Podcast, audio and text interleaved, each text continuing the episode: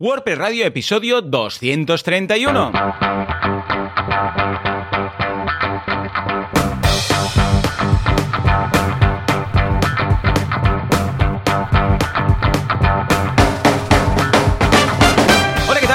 Buenas a todo el mundo y bienvenidos a WordPress Radio, el eh, programa, el podcast en el que hablamos de este fantástico CMS llamado WordPress. Para los amigos, WP también, para los que no lo son tanto. Y si queréis hacer mucha rabia, lo podéis escribir con la P en minúscula. ¿Quién hace esto? Javier Casares, creador, fundador de Internet el que pone las IPs cada día por la mañana cuando se levanta en casares.com, javiercasares.com.es.rg, da igual, buscad lo que busquéis, bus- bu- buscad. A ver si hay alguno que no va a su web redirigida. Y por otro lado, Joan Boluda, consultor de marketing online, director de la Academia de Cursos para Emprendedores, boluda.com. Javi, muy buenos días. Hola, ¿qué tal? ¿Cómo van las IPs? ¿Todas en su sitio? Sí, hoy están un poco frías. Eh, Pues ey, ey, estos días. El, otro día que estabas hablando de lo del apagón y todo esto, que habían Sí. dicho en Austria estaban aburridos, han dicho, hey, vamos a prepararnos por un apagón. Y bueno, la gente está comprando ya papel de váter, ¿vale? Que es un Sí. clásico. Yo creo que deberíamos hacer el día del papel, el día internacional del papel de váter. Y ese día seguro, todos que, compran. seguro que existe. No, no Sí, extrañaría. hay días para todo, seguro Yo que existe. lo que había pensado es cuando hubo lo de la pandemia al principio, con el Mm. confinamiento y tal, pensé, ostras, es que claro, ah, tener un negocio físico ahora te cruje. En cambio, tener uno online, ahora, vamos, es, la, es, es la panacea porque la gente Ujú. gasta, está en casa, cerrados, más gente en internet, más gente consumiendo y tal. Y pensé, pero podría haber, a ver, Javi, ¿cómo lo ves? Si sería factible, podría llegar a haber, no, ya, ya no digo un apagón, ¿eh? pero un virus de internet. O sea, ya no digo en tu ordenador, un, un virus que, que afecte todo Internet, ¿podría llegar a existir? ¿O por, por los principios del protocolo TCP/IP esto no sería factible? A ver, es complicado. Es complicado sobre todo porque, mira, el otro día eh, Hmm. leía, mm, leía en Google, leía a alguien, digamos, algún, bueno, un hacker, simplemente alguien que, que estaba haciendo pruebas, obviamente de eso, eh, eso viven los, los Claro, hackers, de hacer sí, pruebas, que instalaron un, si no recuerdo mal, ¿eh? esto, si alguien lo ha leído con más, yo es que lo leí muy, muy, muy en diagonal, ¿eh? Pero me pareció leer que habían instalado o querían instalar un rootkit en, eh, en una máquina de Google, de Google Cloud. ¿Vale? Ajá, vale, y eh, Google les eliminó el Mm. software. vale. Anda. ¿Vale? Entonces, bueno, claro, entraban en un tema de Claro. por qué Google elimina una cosa. O sea, habían muchos factores, ¿eh? O sea, no. Pero era bastante curioso porque, claro, por ejemplo, si instalas algo supuestamente virus o cualquier cosa en un servidor de Google, Google lo bloquea o lo elimina directamente, pero no lo deja instalar. Entonces, mm, es muy difícil ¿eh? que llegue a pasar, porque sí que es verdad que en las redes privadas Claro, sí. eh, sí que es, bueno, lo vemos cada dos por tres de, bueno, estos días, si no recuerdo mal, o me ha parecido leerlo, no quiero confirmarlo, pero me ha parecido leer que MediaMark está justo ahora teniendo un ransomware y que están las, como las tiendas paradas. Todo, todo muy perfecto para el Black Friday. Mm. Y, pero claro, les ha afectado solo a ellos.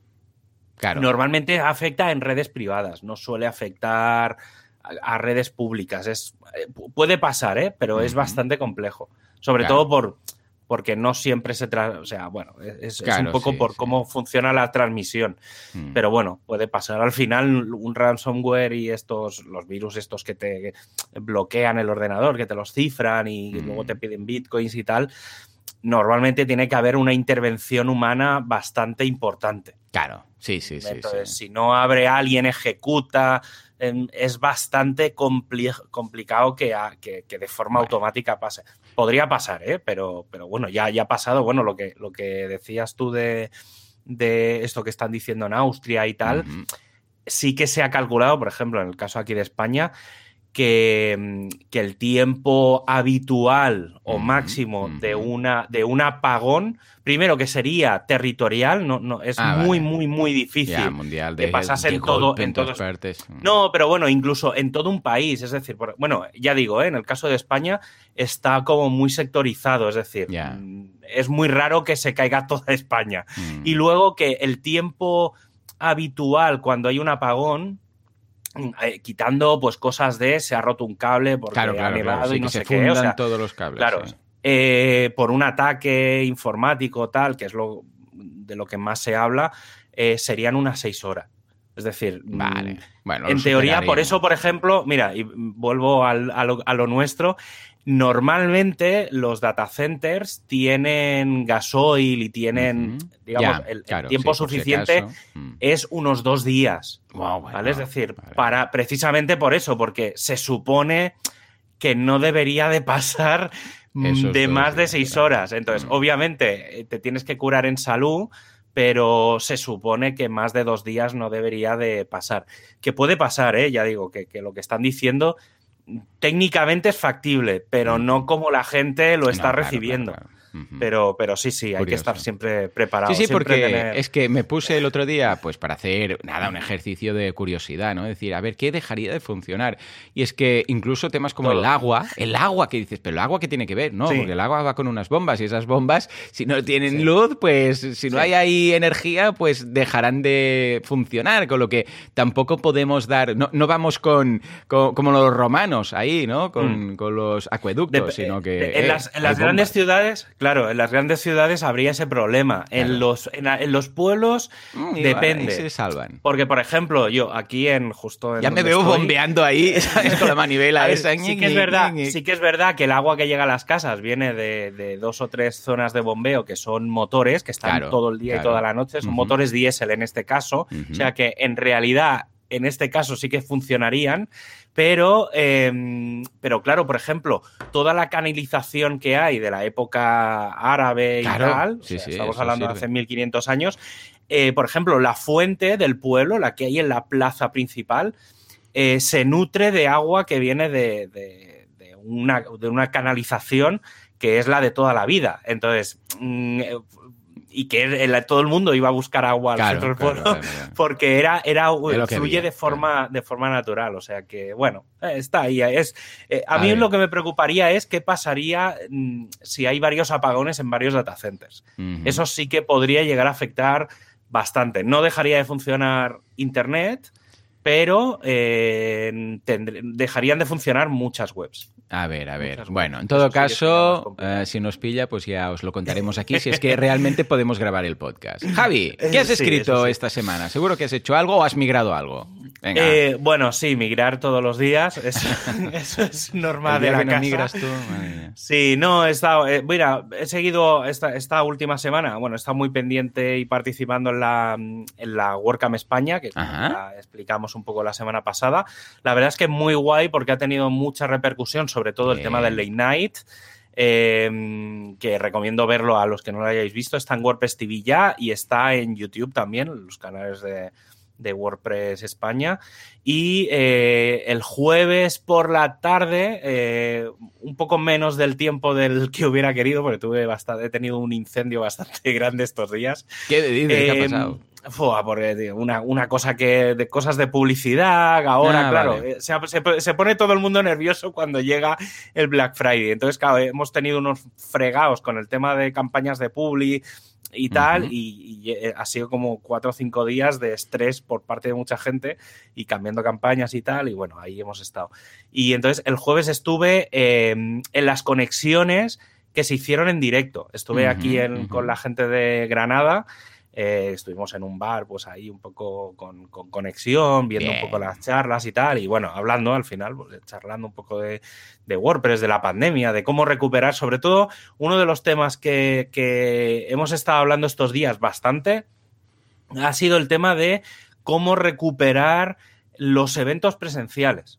Vale, y hay. vale. ¿Y qué? qué? O sea.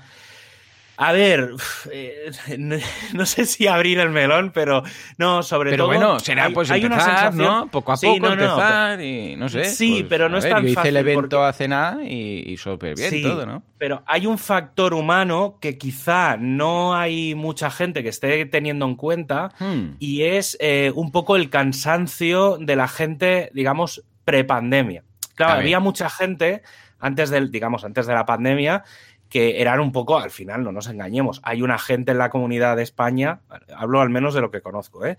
que tira del carro. O sea, pues, eh, en cada ciudad pues hay gente de referencia porque son los que normalmente llevan las mitas. Hay gente que eh, en, en toda la pandemia pues han aprovechado para desconectar, eh, por ejemplo, yo en Santa, la meetup de Santa Coloma paró completamente. Claro, claro, sí, sí. Pero otras han seguido online. Yo, por ejemplo, ahí suplimos, pues yo hablando con el equipo de Barcelona dije, yo no voy a hacer nada, si vosotros vais a hacer, pues eh, la gente ya sabe dónde encontraros, ¿sabes? sí, sí, sí. Pero, ¿qué pasa? Que mucha de la gente que ha estado haciendo eventos y tirando del carro estos, este último año y medio, casi ya dos, porque al final, entre unas cosas y otras, em, ¿qué pasa? Que hay gente que está muy quemada. Quemada en el sentido no de, mal rollo, hmm. sino quemada porque, porque es que, claro, tener que tirar prácticamente tú solo de una comunidad, pues mm, quema bastante. Y entonces ahora hay gente que al retomar las presenciales, esa gente que ha estado tirando del carro del online, eh, está que no tiene muchas ganas. Lo entiendo perfectamente, ¿eh? o sea, no, no es ningún reproche a nadie, al revés. Creo que precisamente ahora que se habla mucho de salud mental, creo que por salud mental, y entonces falta ese pequeño relevo generacional que no va a costar. Entonces, estos días, por ejemplo, estábamos hablando de gente que está intentando recuperar las mitas presenciales justo ahora, antes de Navidad, que es un momento muy difícil porque hace mucho frío, la gente no tiene ganas de salir de casa, es difícil.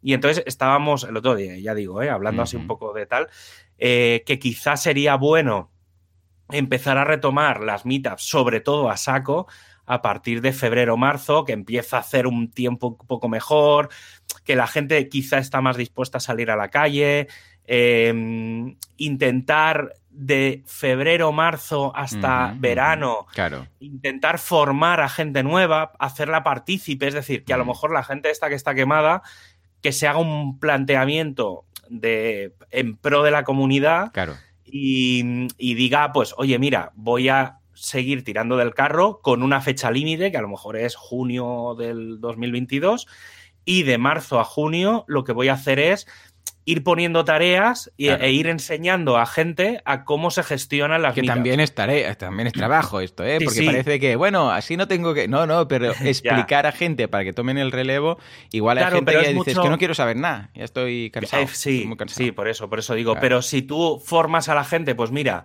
a uno le dices, mira, se tiene que contactar a la gente de esta forma, a otro, pues mira, en Meetup tienes que poner las imágenes, los textos así y tal, les vas dejando que vayan haciendo ellos, es decir, les das el relevo, tú los supervisas y de cara a septiembre de 2022, que normalmente en verano, pues ya sabemos que suele haber un pequeño parón, volvería todo al 100%, con sangre nueva, con un poco de vidilla nueva.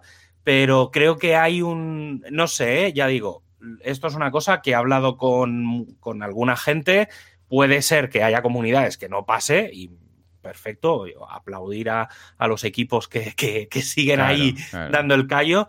Pero, pero bueno, creo que es bastante, bastante interesante hacer esa reflexión. Y luego, a nivel de comunidad global, tengo la sensación, esto ya sí que es una sensación, viendo un poco los artículos que se están publicando, Em, que debe de ser algo global, es decir, que, no es algo solo que nos está pasando aquí, sino que ese cansancio puede ser algo más a nivel global, de falta de ideas y tal. Entonces, bueno, yo también sé que la gente de WordPress España los, digamos, los organizadores de la, de la WordCamp, eh, también, pues claro, eh, por ejemplo, Pablo, que ha estado gestionando estas dos, pues obviamente eh, gestionar él, liderar las dos WordCamps España, pues quieras que no, pues no, no, digo que esté quemado, pero obviamente entiendo que quiera descansar, sobre todo por, por, lo que digo, ¿eh? Porque hay gente que viene del previo y se ha metido de lleno en todo el mundo pandemia y, ahora, pues obviamente hay que descansar, que es que mm, la cabeza lo pide. O sea, volver a la normalidad no es tan sencillo. Claro. Pero bueno, eh, ahí está. Eh, no sé, eh, tengo ganas un poco de ver lo que hay. Yo he de reconocer que mm, yo tiré la toalla bastante rápido, es decir, en abril, mayo, cuando empezó todo el tema, todo el tema del encierro y tal, yo hablé con los equipos de Barcelona también por el hecho de que no estaba allí y, un poco fue, oye, mira, quiero, quiero dar un paso atrás, os dejo, como ya sabía todo el mundo cómo funcionaba, y, yo quizá ahora sí que estaría dispuesto a lo mejor a retomar un poco el tema porque tengo esa, esa mente la tengo un poco más fresca. Pero, pero bueno, o sea, entiendo un poco a, todas las partes. No sé, a ver un poco cómo, cómo se retoma, qué meetups se retoman también como, si siguen habiendo esos modelos híbridos. A mí, por ejemplo, seguramente, bueno, ya lo comenté que en diciembre iba a estar por Barcelona, pues seguramente a principios de diciembre voy a dar una charla, una meetup en Girona, si no se tuerce nada, ¿vale? Entonces, que me refiero que, que yo estoy dispuesto también a, estar donde me llamen. Pero, pero bueno, que, que sepáis que hay faena y que si alguien de la comunidad o alguien que nos escucha eh, ya sea de España, ya sea de fuera, ¿eh? Mm, le molaría meterse en el mundillo, que se ponga en contacto con los responsables de las meetups de cada comunidad o de, alguna comunidad que tenga cerca y que se, que se ofrezca, oye, mira, quiero aprender para cuando más o menos sepa cómo funciona, estar aquí en el día a día. Hacedlo, porque es una cosa que es bastante agradecida la verdad, porque ver gente, mm, no sé, ¿sabes? Es, eh, mola, es algo que, está guay. Tú lo has hecho, o sea, tú sabes lo que es gestionar y sabes que la gente lo agradece bastante porque aprende y tal, y siempre viene alguien, oye, gracias por organizar esto. Mm. Y, y, entonces, no sé, creo que es un buen momento. O sea, si, si alguien quiere, eh, y también os vais a es.wordpress.org barra eh, barra, bueno, da igual, os vais a la página principal, al colabora, barra colabora, si no recuerdo mal, y ahí también tenéis un poco de, contactos y tal, y podéis, podéis un poco pedir ayuda o consejo para que os guíe alguien. O sea que sí, sí. No sé, bueno, ¿Y tú qué, qué tal? Muy bien, la verdad es que... sí, sí, solo ha pasado 17 minutos, Javi, gracias por la respuesta. es, lo que tenía que preguntarte algo. Fuerte aplauso para Javi. Bueno, pues yo, nada, bien, un par de. Un, bueno, el curso de la semana de análisis de la competencia, muy chulo, en el cual vemos cómo analizar nuestros competidores, no solamente echando un vistazo a la web, sino también con muchas herramientas, de hecho, más de 15 herramientas para ver qué hacen a nivel de SEO, qué hacen a nivel de pues, ah, publicidad en Google, en Facebook, en todas partes, eh, precios, todo. Y luego, este Meet de este mes, el día 25 concretamente, va a ser un Meet de cómo preparar un reto de estos de 21 días, típicos retos de estos, de cómo lograr algo en 21 días concreto, pues bueno, podemos ver cómo hacerlo a través de este encuentro virtual que haremos todos a través de eh, Google Meet, compartiendo las pantallas y, resolviendo dudas. Mola. Y puestos a... a ver cómo lo digo esto. Ah, ya está, ya está, ya está. Y el que nunca fallará, aunque tengamos un apagón digital, será nuestro patrocinador. Al final lo he ligado, al final lo he ligado. Sí, es que quizás, quizás va a llegar un apagón digital. Todo quedará a oscuras. Será como, bueno, con, la peli aquella de, del apagón que... Eh, esto es que no mm. ven nada. Esto es... Eh, sí, sí, es eh, de Apple. Y nadie verá nada, estaremos todos oscuros, como Vin Diesel en Pitch Black, Pitch Black, igual, igual que Pitch Black, todo, con los monstruos. Pero, pero, pero, SiteGround sigue funcionando. ¿Por qué? Porque han instalado una silla con una dinamo y Mon ya está pedaleando. Ahí, ahí. Está generando tanta energía que venden la que sobra a Endesa y a Pepe Energy Car Blood on the Year. De hecho, se sabe perfectamente que ya están generando más ingresos a través de la energía que venden el, surplus este que los hostings. Eh, Ojo, ¿eh? Pues tú ríete, pero en, países del rollo Irlanda y demás, Claro, eh, allí en invierno, bueno, en general hace falta calor y los data centers, si, hay algo que como calientan, es calor. Pues venden, o sea, los data centers del, los, del norte, digamos, de, bueno, del norte o de muy del extremo norte o de muy del extremo sur, eh, venden el calor generado qué bueno, porque lo inyectan, digamos, dentro de las ciudades. o sea, lo que antes eran los animales debajo que vivían, pues tenías unas cabras, unas vacas, no sé qué, y, calentaban y encima estaba la vivienda, ahora solo los data centers. Sí, pues claro, los data centers, digamos, como generan calor y el calor técnicamente supone que es malo, porque si tienes algo cambiando el frío por calor, pues lo que hacen es reconducir todo el calor que generan los servidores, es decir, Para el frío abren las ventanas, entra frío, se enfrían los servidores y el calor lo conducen a las ciudades y con eso se... Por eso hay una cosa dentro de tal que es el PUE negativo. El PUE, digamos, es el coste energético que tienen los data centers y entonces hay algunos que son PUE negativo, es decir, ganan dinero porque consumen menos electricidad de la que yo sé algún que otro portátil que también yo creo que solo ya puede ser como una central térmica. Sí. En fin, venga, va, ¿qué, sabemos pues de, si, Pues mira, si estáis buscando un hosting compartido para vuestro WordPress, SiteGround es vuestra opción. Eh, tienes todos los niveles de WordPress, por ejemplo, si solo tienes un WordPress, puedes acceder al nivel Startup. Si tienes varios, puedes comenzar con el Grow Big, que además incorpora sistemas de staging o si eres ya muy pro y tienes mucho tráfico, te puedes ir al GoGeek, que es tu opción, por ejemplo, con integración Git. Todos ellos oh, tienen el lanzamiento rápido de WordPress que permite en unos pocos minutos y en unos pocos clics tener tu WordPress listo y configurado para entrar a vivir. Efectivamente, lo tenéis todo en siteground.es.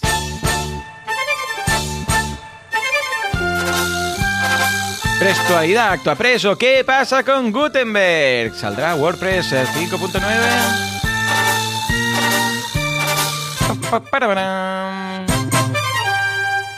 Bueno, bueno, bueno. Venga, Javi, ¿qué tenemos? ¿Qué novedades hay? A ver, varias cositas. Por un lado, se supone. es que esto es lo de. A ver, esta es la lotería, la lotería de siempre. No, la semana pasada salió WordPress 5.8.2 RC1, ¿vale? O sea, la coletilla del RC1. Eh, lleva tres pequeños cambios, ¿vale? Son tres pequeños eh, fixes eh, uno de ellos sí que es bastante importante y afecta a bastantes cosas, sobre todo temas de sistemas, no, no es algo, digamos, que se vaya a ver a nivel funcional. Luego hay dos cosas que se corrigen de un par de errores que tampoco son graves y supuestamente se supone que salió la semana pasada. Esta semana debería aparecer la versión final. No he leído nada de la fecha real de salida, entonces no... Ah, mira, sí, no, pone que el 10 de noviembre. hoy se supone que ha salido, no, no, no sé, es lo que estoy leyendo, ¿eh? No, no estoy, estos días ya digo que estoy un poco out de, todo, pero bueno, se supone que esta semana tendremos la 582 y eh, también además esta semana se supone que deberíamos de tener una primera, primera, primera versión de la 59.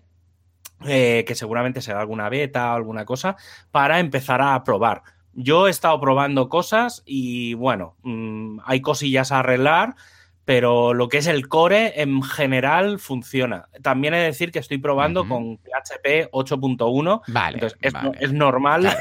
es normal que aparezca mierda por los sitios. Pero, pero bueno, creo que, va a ser una versión muy, muy, muy interesante. Y em, siguiendo un poco con el tema del editor, independientemente de las mejoras y de todo lo que hemos hablado de, las plantillas, de los templates, de los patrones y de todo eso, hay una cosa que, ha salido que mm. intuyo que, bueno, en teoría viene en, Gutenberg 11.9, que debería de salir esta semana también, y que se supone que es la última, última versión que va a venir integrada dentro de, dentro de WordPress 5.9 que es el, no sé cómo traducirlo, es el selector de foco, ¿vale? Mm. Entonces voy, a explicarlo, que lo entenderéis perfectamente.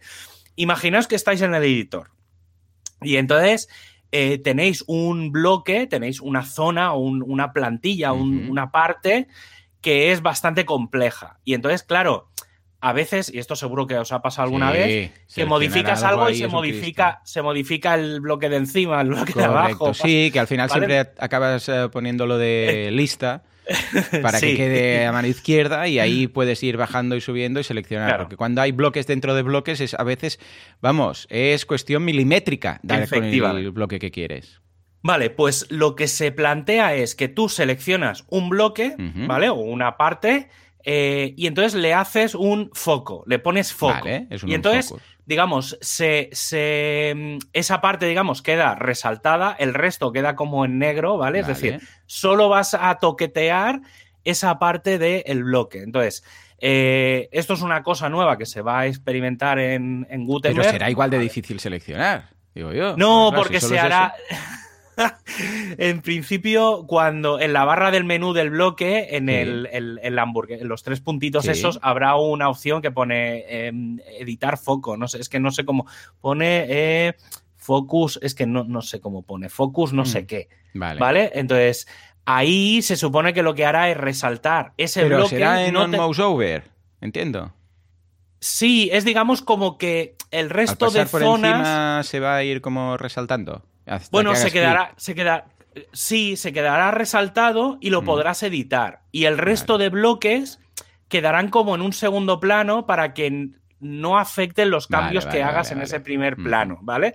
Es, no sé, es que es, un, es, de estas cosas que, hay que ver, sí, hay que ¿vale? Ver. Pero bueno, puede, sobre todo creo que puede ser muy interesante a la hora de preparar una, una parte de plantilla, un template part, ¿vale? ¿Por qué? Porque los templates part se supone que son bastante complejos, lo que tú decías, suelen ser varios bloques, uno dentro de otro, anidados y tal, entonces, ¿qué pasa? Que a la mínima que haces se puede ir un bloque para arriba, otro para abajo. Entonces, con esto, lo que haces un poco es mm, no bloqueas, porque el sistema de bloqueo será otra funcionalidad, sino que lo que haces es focalizarte solo en eso. Entonces, mientras estés editando solo esa parte, no afectará al resto de, al resto de bloques. Vale. Entonces, bueno, puede, puede estar bien. No, no, ya veremos un poco cómo, cómo va. Pero bueno, creo que a nivel de edición esta versión va a tener muchas pijaditas que todavía no controlamos. Luego, cambiando radicalmente de tema, em, el equipo de traducciones y de polyglots y demás eh, se ha puesto a, trabajar, sobre todo con Jesús Amieiro, eh, que mando un abrazo, obviamente. Em, ha lanzado, bueno, él, él, se ha puesto un poco a los mandos de GlotPress, que es el plugin eh, que se utiliza para traducir WordPress. Los que hayáis entrado en translate.wordpress.org, que sabéis que allí podéis entrar, traducir WordPress y tal, pues digamos, están preparando, y bueno, han preparado, que estaba un poco, hacía como medio año que estaba un poco paradete, eh, la versión 3.0.0 Alpha 4, ¿vale? O sea, están preparando la nueva versión de, de GlotPress, lo que significa que es muy probable que, que tengamos una nueva forma de traducir o una, un nuevo sistema bastante molón, ¿vale? Sobre todo con, con, automatizaciones, una serie de cosas que se llevan trabajando desde hace bastante tiempo y que pueden molar. Y una de las cosas que, que llevaba tiempo hablándose, pero no de esta forma, y esto Jesús precisamente es uno de los que de los que controla bastante porque ha estado muy metido,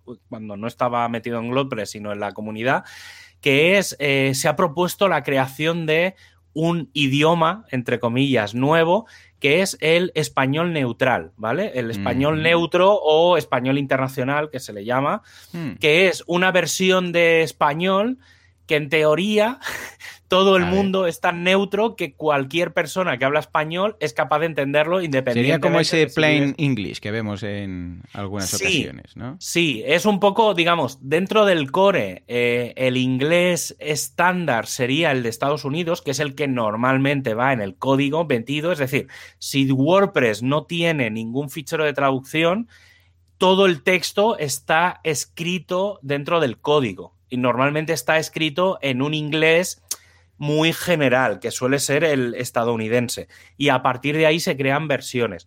Pues un poco la idea es hacer esto. Entonces, sobre todo esto va, a ir muy bien porque hay veces que cuando se hacen traducciones de español, ostras, el 80% del texto es el mismo. Entonces, la idea sería que se haga un español neutro y a partir de ahí se generen todas las ediciones de los diferentes españoles que hay pues alrededor del, del mundo.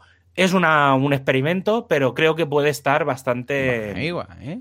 bastante interesante. Eh, ¿Qué más cositas? Vale, sí, y luego un poco mm, ya centrándonos en, volviendo al editor, pero no tan al editor, el editor en este caso de, los temas, de, los, de las plantillas y un poco del sitio. Em, hay mucha gente, y esto el otro día en la meetup mm, de, Granada fue una de las cosas que se comentó, que es el tema de que empieza a haber gente que dice que el editor del sitio está verde. Mm. ¿Vale? Está verde como para lanzarse, ¿vale? esto es un poco pasa como. Sí, esto pasa un poco como cuando se lanzó el editor. Pero claro, en algún momento hay que salir. ¿Vale? Entonces, yo sí que. Eh, a ver, por la poca experiencia que llevo haciendo mm. pruebas, creo que sí que es verdad que está lo suficientemente decente como para lanzarse. O sea, creo que no está tan verde como parece, porque sí que es verdad que se han anunciado una serie de cosas que están bastante avanzadas, pero no se ha anunciado todo todavía. Eh, porque hay cosas que se están acabando que van a estar para esta versión. Por ejemplo, una de ellas es, eh, bueno, dos de ellas, que son las dos cosas que quería comentar, es el sistema de migración del theme.json de la versión 1 a la versión 2. ¿Vale? Hay que recordar que el theme.json es una cosa que ha cambiado mucho en el último año. Entonces, eh, no es lo mismo lo que se empezó a plantear cuando empezó, eh, digamos, el que viene con el 2021, ¿vale? que el que hay ahora en el 2022. ¿Vale? Entonces, hay tal, tal cantidad de funcionalidades nuevas y demás que se ha hecho como un sistema de migración para que los temas primeros que dan soporte al, editor de temas sean compatibles con la nueva versión. ¿Vale? es decir, volviendo un poco al concepto de retrocompatibilidad de WordPress, pues se ha, se ha asumido dentro de los, de los temas. También hay que decir que los temas clásicos se podrán activar algunas cositas para que se pueda llegar a editar algo. Es decir, que los temas clásicos también serán compatibles con el sistema de bloques. Eso, eso sí que quiero acabar de verlo, porque se ha anunciado, se ha hablado bastante, pero no hay mucha documentación. Entonces, hay que acabar de ver, porque eso en teoría tiene que salir también, también ahora.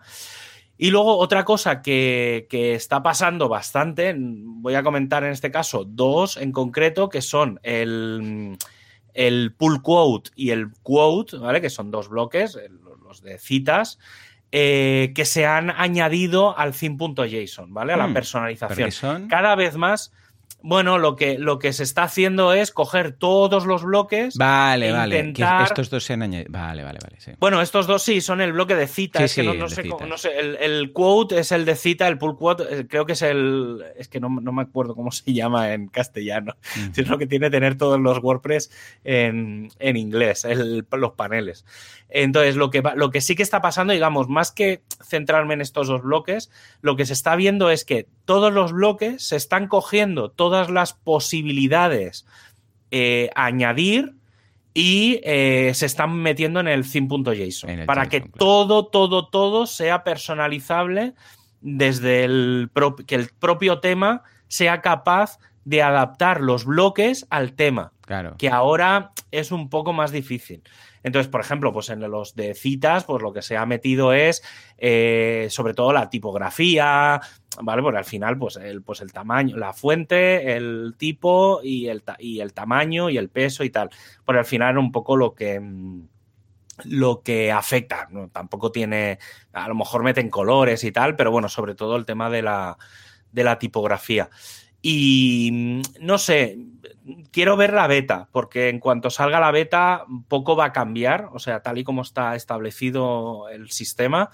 Eh, esta semana, cuando tengamos ya WordPress 5.8.2 y tengamos 5.9 eh, beta 1, eh, ya está. O sea, pensad que dentro de dos semanas vamos a empezar a tener toda la documentación de todo lo nuevo, con los, documentos de, para desarrolladores y demás.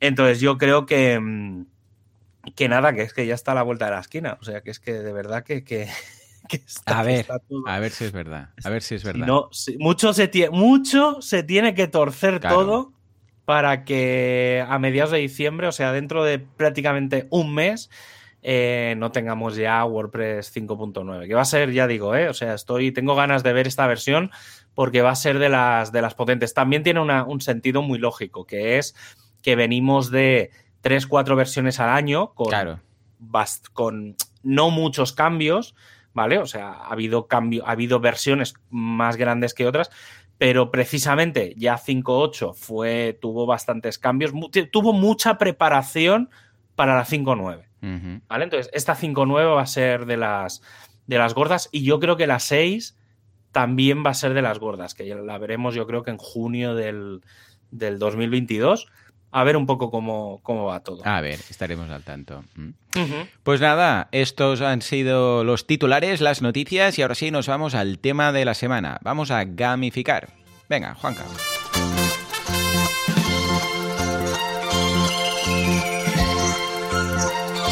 Bueno, bueno, bueno, pues en esta ocasión nos vamos a ver cómo gamificar WordPress, que es algo que puede ser de mucha utilidad si tenéis una comunidad montada. Bueno, si no tenéis comunidad ya me explicaréis de qué sirve, ¿vale? ¿Qué digo como comunidad? O sea, ¿a qué me refiero? Bueno, puede ser un foro, puede ser un BuddyPress, puede ser, bueno, BBPress y BuddyPress, evidentemente, pero luego también si tenéis usuarios en general podéis usarlo, no hace falta que tengáis un sistema de foros, o sea, cualquier sistema en el cual, o cualquier eh, WordPress que tengáis con usuarios, Em, suscritos, o sea, que vosotros podéis saber quién es, su correo, etcétera, podéis gamificarlo para qué? Para que, bueno, básicamente para conseguir vuestro objetivo. Si vuestro objetivo es que se participe más, o que se escriba más, o que se publique más, o que se comparta más, todo esto lo podemos hacer a través de la gamificación, ¿vale? Entonces, antes, eh, antaño, ¿no? Esto era un poco un Cristo, o sea, gamificar, cada plugin lo hacía a su rollo, ¿vale? Y considero que fue, y se le debería mencionar a Rubén, Rubén García de, de GamiPress, el que puso un poco de orden en todo esto. Y desde entonces, todos los plugins como que van siguiendo un poco esta misma forma de gamificar WordPress, ¿vale? Que es a base de puntos, a base de logros y a base de rangos, ¿vale? ¿Cómo funciona el tema? A ver, el tema de los puntos es muy simple. O sea, básicamente tú puedes dar puntos para lo que te dé la gana puedes dar puntos para loguearte. Por ejemplo, cada vez que te logues, eh, con un máximo, evidentemente, porque si no la gente se pasaría logueando y deslogueando, ¿eh? echa la ley, echa la trapa. Eh, entrar, salir, entrar, salir. Pues puedes decir, mira, si con un límite de una vez al día, cada día que te logues, pues te doy un punto o 5 o 10 o lo que haga falta. Ya os digo, ¿eh? luego podéis decir pues con un límite de tantas veces al día, etcétera.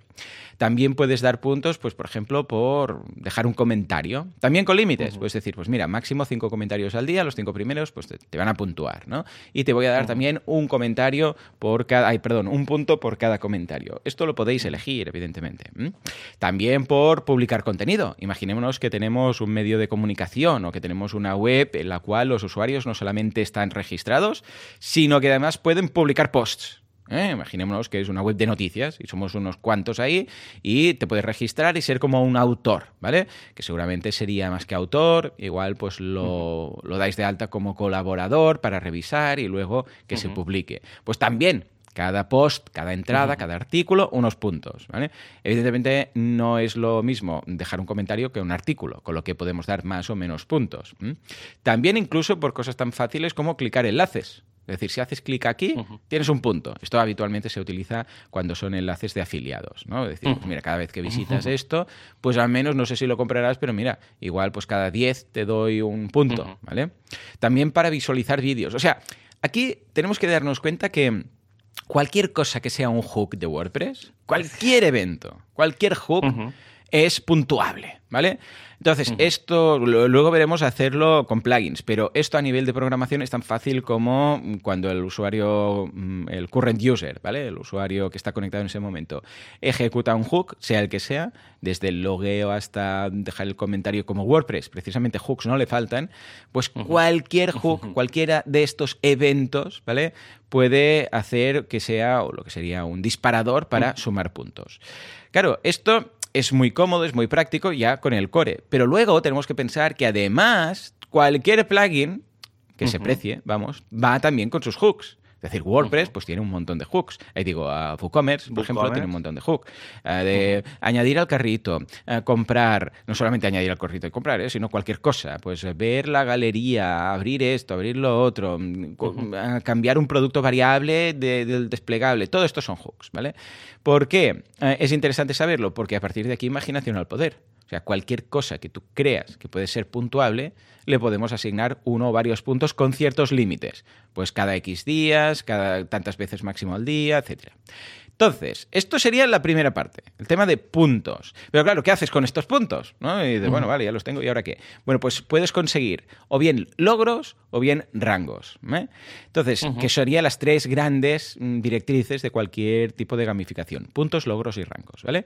Los logros son aquello que consigues a base de puntos. Tú dices, pues mira, me he conectado, por ejemplo, 10 veces seguidas eh, durante 10 días y esto me ha dado estos puntos y ahora tengo, yo qué sé, pues el título el de... exacto, el superlogueador, ¿vale? Por ejemplo. También rangos. Ojo, que los rangos ya no es un logro concreto de algo específico, sino que es, pues porque, bueno, esto lo vemos mucho. Mira, el tema de los rangos lo vemos mucho en los foros, ¿no? En el cual, pues cada uno tiene, pues como un rango de principiante. Entonces podríamos, por ejemplo, asignarlo al número de puntos eh, totales, ¿no? Es decir, pues mira, principiante. O, por ejemplo, mm, máster del universo, cuando es eh, alguien que ya lleva mucho tiempo, ¿no? Esto se suele hacer también de una forma un poco divertida en función de la, del tipo de comunidad. Si tú, por ejemplo, dices, ah, mira, es que yo somos aquí una comunidad, yo qué sé, pues del mundo del manga. Pues mira, uno será Goku, el otro será pues eh, Piccolo, el otro será no sé qué, no sé cuántos, ¿vale? Entonces, claro, esto es importante cuando vayas a hacer esta escala pensarla bien, ¿vale? Porque si no, puede ser que te quedes muy corto y luego digas, ¿y ahora qué creo yo aquí? ¿Vale? Porque, claro, ya no puedo poner más del máster del universo, máster, máster, del super guerrero que supera al super guerrero. En el caso de Goku, siempre hay algo más. o sea que Añades un super guerrero que supera y ya está. Entonces, sí, eso siempre pasa. 20. Sí, sí, en, muchos mangas los, los uh, upgrades estos que hacen, bueno, son infinitos, ¿no? Bueno, pues también pensarlo un poquito, ¿vale? A partir de aquí también podemos, vamos, esto es la base, pero a partir de aquí podemos hacer mil cosas. O sea, podemos dar insignias, que se ve ahí. He conseguido, por ejemplo, esto lo hace muy bien Amazon, ¿no? Cuando, ay, perdón, Audible. Audible, cuando uh, lees, bueno, cuando escuchas muchos audiolibros, pues te dice, pues eres ave nocturna, porque has escuchado 20 libros por la noche. Por la noche. Uh, luego otro que eres el ratón de biblioteca, porque has pasado 100, 100 libros escuchados, etcétera, ¿no? O sea, que puedes dar estas insignias que luego se pueden mostrar, etcétera. Ojo, que también lo podemos ligar, por ejemplo, a un LMS, como podría ser Sensei, y decir, pues mira, cada vez que te pases un curso y pases el examen, ganas una insignia. Pero eso digo que fijémonos que la gracia es no solamente gamificar el login y los comments, sino, hey, ¿qué plugins tienes? ¿Vale? Pues estos plugins lo más seguro es que tengan hooks. Entonces, ahora veremos a nivel técnico cómo hacer todo esto, ¿no? Pero incluso si no hubiera plugin para ello, es tan fácil como este hook genera estos puntos, ¿vale? O sea, ya está. Ah, ¿Qué más podemos hacer? Rankings, evidentemente, pues decir, venga, mm, un ranking de los 10 más que, tienen más puntos, o los 10 top comentaristas, o los 10 top lo que sea. También eh, se pueden enviar mails, es decir, pues cuando ganas esto se envía un mail diciendo, oye, has ganado esto, ahora tienes tal. Recompensas también, podrías ofrecer recompensas, es decir, pues mira, cuando se llega a tantos puntos se desbloquea esta parte, por ejemplo, de la web. ¿Eh? Estilo juego. De hecho, es que, claro, es una gamificación. Sí, Steam, Steam funciona así. Correcto. Steam sí, sí, sí. sí. Es, el ejemplo más claro. sí, sí, sí, sí. Si vais a Steam, lo veréis, ¿no? Entonces, eh, notificaciones también, cuando alguien entra en la web, hey, eh, la primera, la campanita arriba a la derecha, has ganado ocho puntos desde tu última visita, has ganado un punto por loguearte, etcétera. Podéis tener un sistema de estadísticas, podéis incluso transferir puntos, esto ya es opcional, ¿no? Pero un usuario podría transferir puntos a otro usuario, el caso que lo aceptáramos. Incluso, ojo, si instalamos WooCommerce o ADD, podemos comprar puntos a otros usuarios o vender puntos, que esto, bueno, ya sería un in-app purchase de estas de, los móviles, ¿no? es hacer un poco trampa. Yo es que soy de la vieja escuela, Javi, y lo de pagar por mejorar en el juego no lo entiendo. No entiendo, porque pierde la gracia del yo, juego. Yo lo, entiendo. Cuando estás muy desesperado. Sí. que llevas ahí tres días en el nivel 3315 del Candy Crush tan estudiado, no te lo puedes ni imaginar. No te lo puedes ni imaginar. Sí, sí, sí. Incluso se ha llegado a dar el caso que en, algunos, en algunas ocasiones han tenido que mm, añadir un poco o quitar un poco de dificultad en un nivel concreto de algún juego para que la gente no se, no se raye ahí, porque claro, si te encallas mucho, mucho, eh, tiene que ser un punto entre que no llegues a dejar el juego pero que sigas jugando así, ese puntito, ¿no? Bueno, pues ahí están. Yo tuve, un, tuvo un profe que era uno de los tipos que se encargaba de esto dentro de oh, King, que son los responsables Hombre, de Candy, Crush.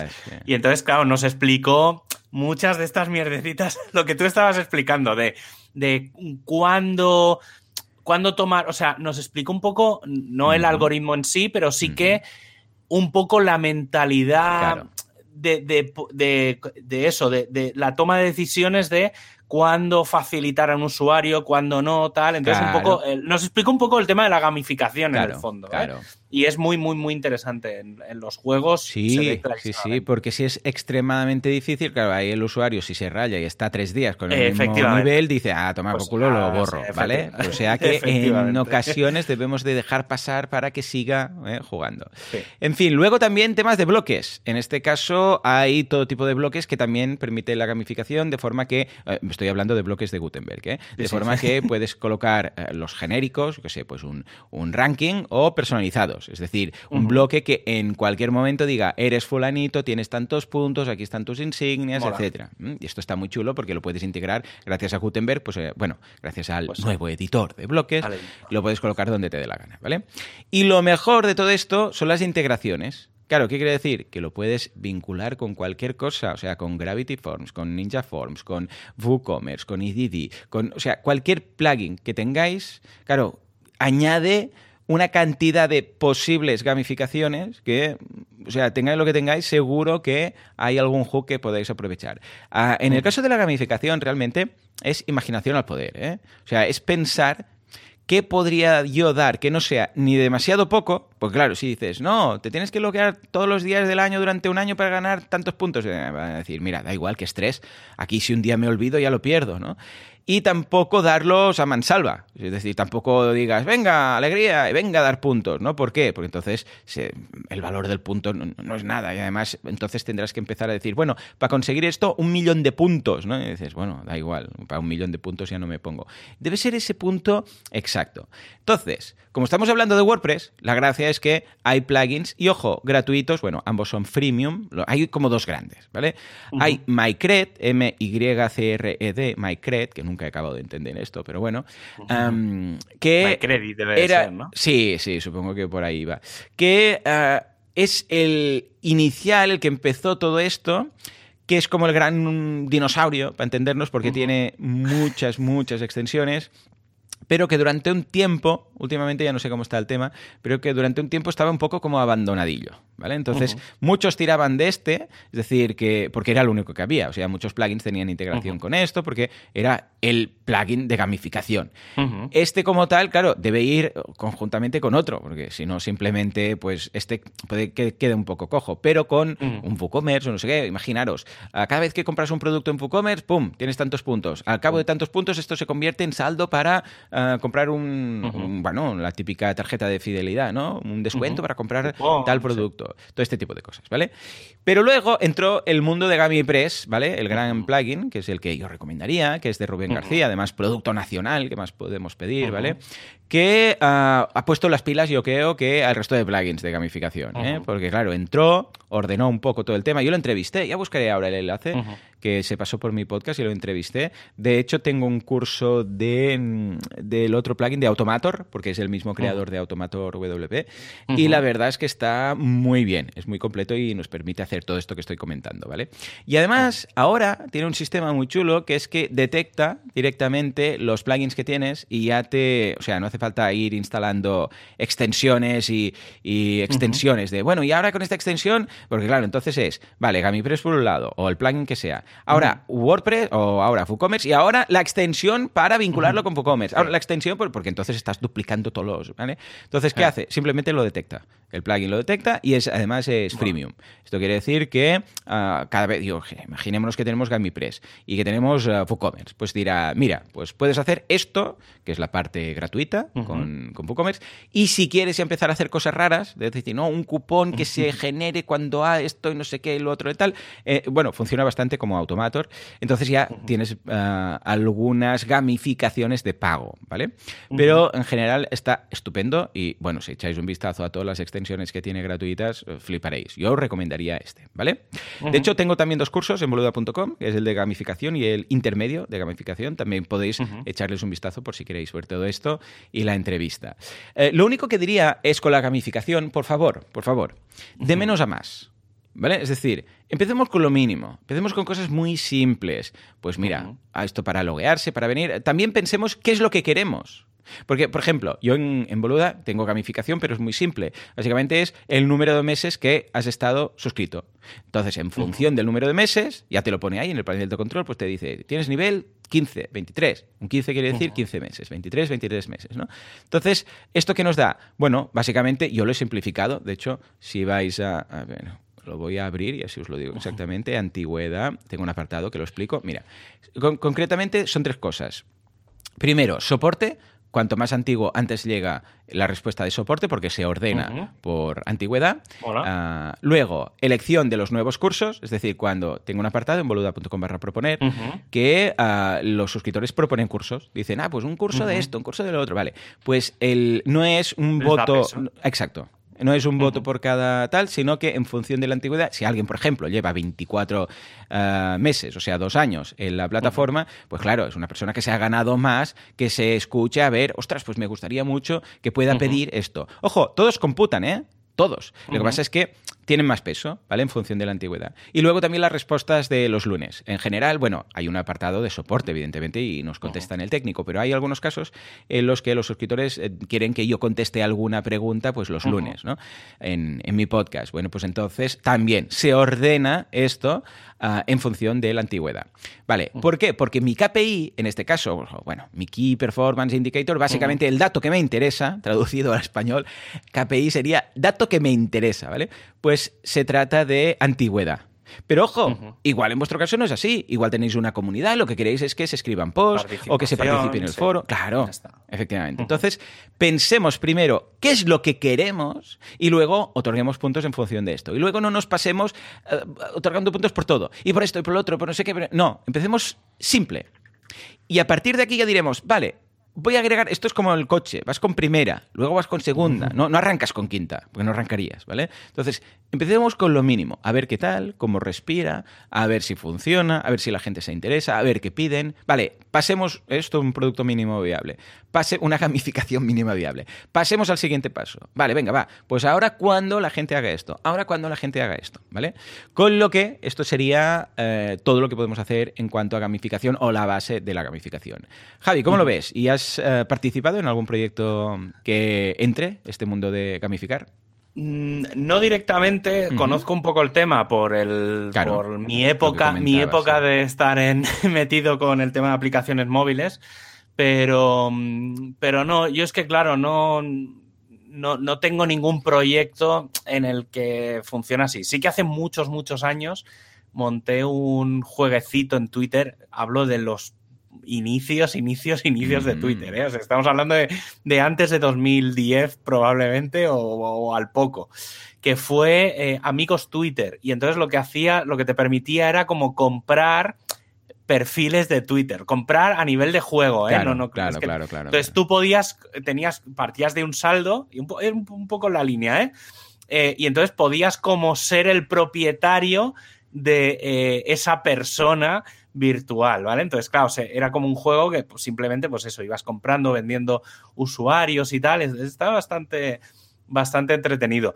Pero aparte de ese proyecto, nunca he sido, o sea, no, he tenido nada que pueda gamificar, porque al final yo estoy en un mundo tan técnico que, que no que no estoy, no, estoy en ese, en ese mundillo.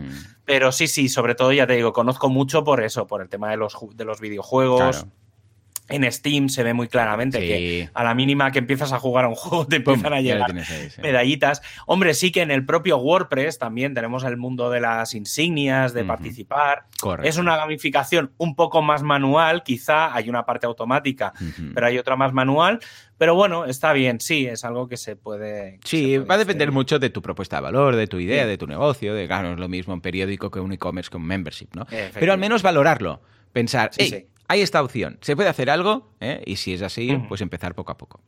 Bueno, señores, y después de la gamificación nos vamos a otro juego que es el de a ver quién monta una meetup sin liar la parda con el resto de comunidad, con, los, eh, con las mascarillas, con los geles y si lo hacemos virtual o eh, presencial. Por favor, que entre la tuna.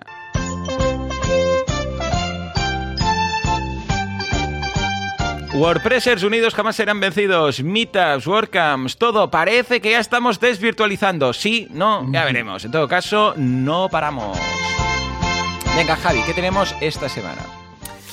A ver, eh, antes de empezar con las meetups, sí que me gustaría destacar dos WordCamps eh, muy destacables, al menos para, para, nosotros.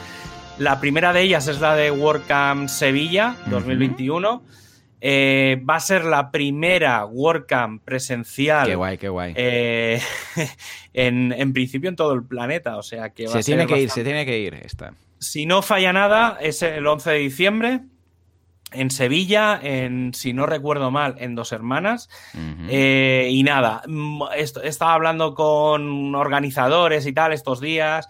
Y la verdad es que mm, va a ser muy ligera en el sentido de que, bueno, va a ser un poco Todo la pasillo, vuelta. ¿no? Me dijiste casi, casi. Sí, mucho, mucho pasilleo. La idea es hacer un par de Mola. charlas por la mañana y luego, pues, hablar, café, comida. O sea, hacer mucho. mm, inter- intentar retomar la interacción, la interacción social. Pero, pero sí, la idea es que a nivel de charlas sea bastante light.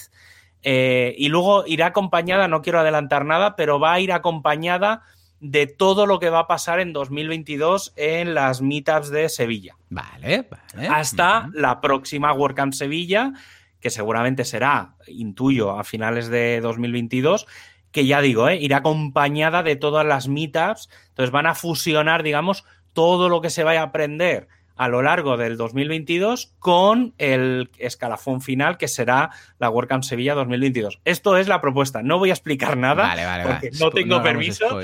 Pero, pero va, o sea, mm, precisamente hablando de lo que hablábamos al principio del programa, el equipo de Sevilla ha encontrado una forma de jugar con eso. Vale. ¿Vale? Entonces yo creo que, que se lo han planteado bastante guay. Y luego simplemente, eh, bueno, eh, de forma oficial o ya casi casi seguro, prácticamente no creo que ya haya vuelta atrás, la WordCamp Europe, que es del 2 al 4 de junio de 2022, todavía falta medio añito, pero eh, oficialmente ya es seguro que será presencial, ¿vale? Era una cosa que todavía estaba estos últimos meses, parecía, pero no estaba confirmado. Entonces, eh, bueno, ya se ha confirmado, ya sé de gente que está preparando, yo incluido, que está preparando ya, pues, eh, organizándose los viajes y toda la historia. Guay. O sea que sí, yo más o menos voy a hacer un poco de turné por España para llegar a, llegar a Oporto. Pero, pero sí, sí, la, la idea es, es que sea presencial y obviamente pues desde, desde la WordCamp Sevilla hasta la WordCamp Europe van a pasar muchas cosas. A nivel en España todavía no está claro si habrá alguna WordCamp antes de verano. Supongo que alguna caerá, pero no está claro. Lo que sí que parece bastante claro es que después de en septiembre, digamos, a partir de septiembre de 2022, ya, ya se están empezando a hablar de dos o tres WordCamps, ¿vale? Entonces, mm, parece que en ese sentido hay que retomar. Mm, Sigo con lo de antes. Primero, sobre todo, las comunidades locales que retomen las, las meetups. Y hablando de meetups, eh, pues mira, mañana jueves 11 de noviembre tenemos una meetup presencial en Cartagena. Eh, cómo potenciar las ventas creando automatizaciones en nuestros e-commerce. Y tenemos una online en WordPress Denia que es análisis y diseño de una web corporativa con WordPress. Algo bastante a priori sencillo, sencillo en cuanto a, a la temática, pero creo que va a estar muy, muy, muy interesante porque la gente construye webs corporativas de aquella manera. Sí. Y luego, sí, es que parece algo fácil y no lo es tanto. Y luego, el lunes 15, eh, esta es a nivel mundial, es en principio es en inglés, pero bueno, la comento por, por, por la porque es interesante y es importante. El equipo de WordPress Accessibility va a hablar de eh, cómo construir la acces el, no, voy a leerlo al revés. Es que en inglés, como se lee del final para adelante, claro. estaba intentando traducirlo y me va a salir mal. No, es eh, primer acercamiento a la accesibilidad de un plugin personalizado. Es que Ah, como vale. en inglés se lee Vale, de vale, atrás para adelante, tío, es como muy raro leer esto. Sí, sí, porque en inglés entonces, bueno. que empezar al revés con los Eh, adjetivos. Claro, porque al final es lo importante. Entonces, básicamente es que los que estéis interesados o los que os dediquéis a la creación de plugins Ajá. y queráis eh, ver cómo incluir accesibilidad dentro del plugin, pues bueno, es una charla bastante interesante. Hay que decir que el equipo de accesibilidad normalmente cada semana, cada dos semanas hacen una charla que suele ser, suele ser bastante sencilla, es decir, muy asequible a todo el mundo y hablan en general muy enfocada a desarrolladores, ¿vale? Creo que normalmente no creo que son fáciles de entender, con las diapositivas son bastante sencillas de seguir, entonces creo que es muy interesante para todos los que os dediquéis al desarrollo, eh, pues eso, seguirlas porque es bastante interesante. Y luego ya nos vamos a la semana que viene, pero quería comentarlas porque hay dos o tres que creo que son bastante interesantes. La primera de ellas me afecta a mí directamente, básicamente porque la doy yo, que es del equipo global de hosting eh, una charla que es online, que se llama Distintas formas de hacer una copia de seguridad. Eh, voy a intentar hacerlo muy, muy, muy sencillo, sobre todo para, más que explicar cómo se hacen las copias, explicar eh, cuándo se tienen que hacer, quién las tendría que hacer, un poco tener ese concepto muy interiorizado y saber quién es el responsable de cada cosa, ¿vale? Más que explicar eh, pues no, te haces un MySQL DAM, no sé qué. No, no llegar, quizá no llegar tan a ese nivel técnico, pero sí que creo que dar una primera explicación de por qué es importante tener copias de seguridad. Porque como me lo encuentro cada dos por tres en clientes, ay, me han hackeado, ¿tienes copia? Ah, pues no lo sé. ¿Vale? Entonces, un poco por ahí. Y luego, WordPress Torrelodones hace una presencial que es cómo rentabilizar tu negocio desde la web y WordPress Barcelona tiene a, un, a una persona que conocemos bastante bien, que es Joan Artés, que eh, de forma online nos va a hablar de todo lo que hay que saber sobre el full site editing antes de que llegue, ¿vale? Que obviamente ya sabemos que llega eh, a mediados de diciembre, pues digamos va a ser una charla sobre el, todo lo del nuevo editor, eh, pues eso quedará el, el jueves 18 de noviembre que la dará Joan eh, online. Creo que nos vamos a hacer un poco la competencia, aunque creo que podéis venir, podéis venir primero a la de hosting, que creo que empieza una hora antes que la otra. Entonces eh, empalmáis las dos, las dos las dos charlas. Cuando acabe yo, os vais a ver a Joan. efectivamente, sí, señor. Muy bien, muy bien. Ey, pues súper completo, tenemos de todo. Y además con la participación de Joan Artés, que lo queremos un montón, que estuvo aquí pues como cinco temporadas de WordPress Radio. sí, sí, un montón. En fin, pues nada, esto ha sido todo por hoy. Como siempre, muchísimas gracias por todo, por vuestras valoraciones de cinco estrellas en iTunes, por vuestros me gusta y comentarios en iBox y por estar ahí al otro lado, porque sin vosotros esto no sería lo que es, sería porque seguramente Javi y yo pues, estaríamos aquí hablando solos, pero es mucho más divertido con vosotros al otro lado. Señores, nos escuchamos dentro de una semana, dentro de siete días. Hasta entonces, adiós.